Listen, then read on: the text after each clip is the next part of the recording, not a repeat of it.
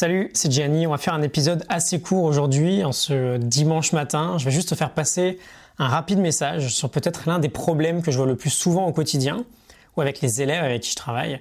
C'est le fossé incroyable qui se crée avec le temps entre la vision et la décision.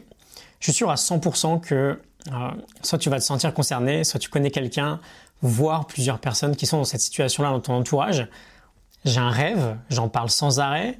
Euh, je veux devenir artiste, euh, je veux écrire un livre, je vais vivre à l'autre bout du monde pendant 10 ans, je veux lancer mon entreprise parce que j'ai une superbe idée.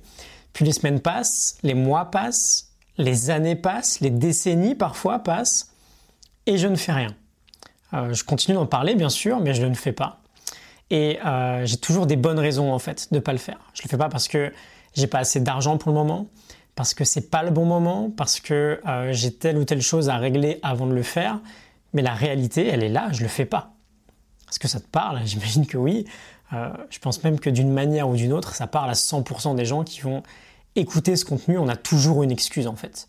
On a toujours des visions incroyables et pourtant on ne décide pas. On ne franchit pas ce pont qui devient un vrai viaduc avec le temps en fait entre la vision et la décision.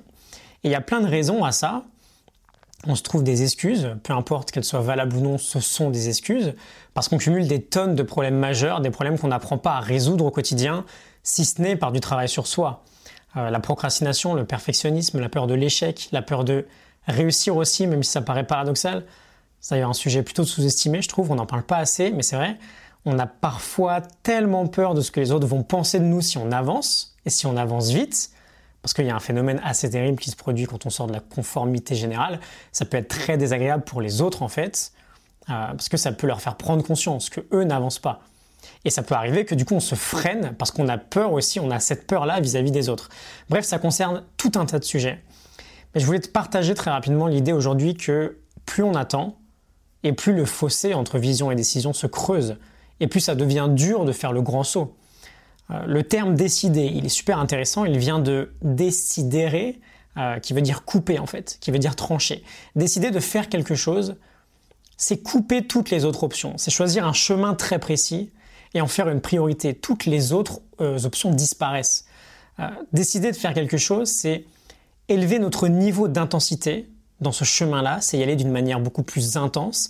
C'est en fait passer de l'état liquide à l'état vapeur. J'aime bien cette analogie. En chimie, on parle d'énergie d'activation quand on atteint un changement d'état. Si tu fais chauffer de l'eau, tu obtiendras, aucune vapeur avant d'atteindre 100 degrés.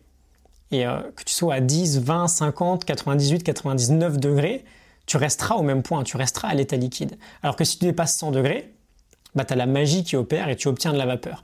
Et c'est l'état qu'on veut essayer de créer. On parle beaucoup de grit en ce moment, la ténacité, euh, qui se compose d'une passion intense et d'une persévérance à toute épreuve.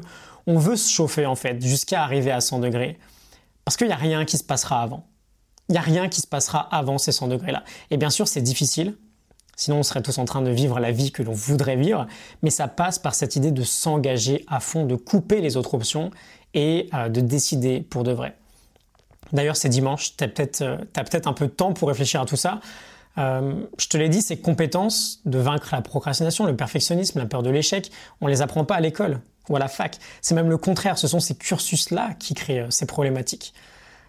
donc si d'ailleurs tu veux que je te conseille sur des contenus que j'ai créés, parce que j'en suis déjà à l'épisode 217 aujourd'hui, j'ai déjà pas mal parlé de tout ça, contacte-moi, j'essaierai de te guider vers ce que j'ai déjà créé par Messenger ou par mail Je te le dis, c'est dimanche. Ça peut être un excellent moyen de discuter de tout ça. Et sinon, si jamais tu aspires très concrètement à vivre une vie pleine de sens, à vaincre cette crise de sens qui te touche peut-être, j'ai un autre épisode qui s'appelle Comment identifier ses passions, ses talents et donner un sens à sa vie. Je te mets le lien en description si ça te parle.